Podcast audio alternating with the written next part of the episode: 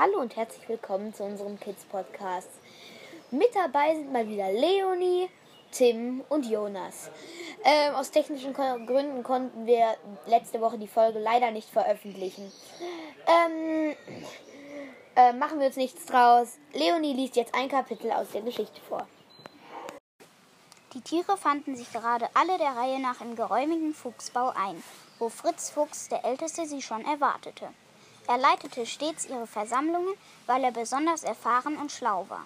Jetzt, wo alle eingetroffen waren, wurde es ganz schön eng unter der Erde. Ihr Treffpunkt, der Fuchsbau, lag aber für alle gut erreichbar mitten im Wald. Wenn man einen aus der Gruppe fragte, würde man zu hören bekommen, dass es der schönste Wald weit und breit sei. Es gab hohe Tannen und zahlreiche Sträucher mit Waldbeeren. Am Waldrand befanden sich einige Gehöfte, die ein kleines Dorf bildeten.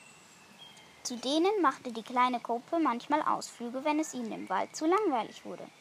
Normalerweise traf sich die Gruppe auch auf einer kleinen Lichtung, doch heute war schlechtes Wetter. Es regnete in Strömen und so mussten sie heute in den Fuchsbau ausweichen. Hier waren sie wenigstens ungestört und der Specht Sören störte sie nicht mit seinem Klopfen. Die Meise Mathilde konnte sie nicht mal heimlich belauschen. Danke, Leonie. Und jetzt kommt Tim mit dem Spieletipp. Hallo, mein heutiger Spieletipp ist Fire and Stone.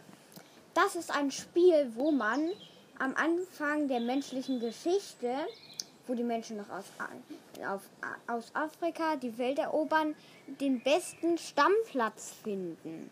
Ich wünsche euch viel Spaß beim Spielen. Das war der Spieletipp. Danke, Tim. Jetzt komme ich mit dem Witz des Tages. Zwei Esel sitzen vor dem Ofen. Sagt der eine zum anderen, ähm, feuer mal den Ofen an. Sagt der andere, Ofen vor, noch ein Tor. Und jetzt erklärt Leonie, was sich bald in unserem Podcast verändern wird.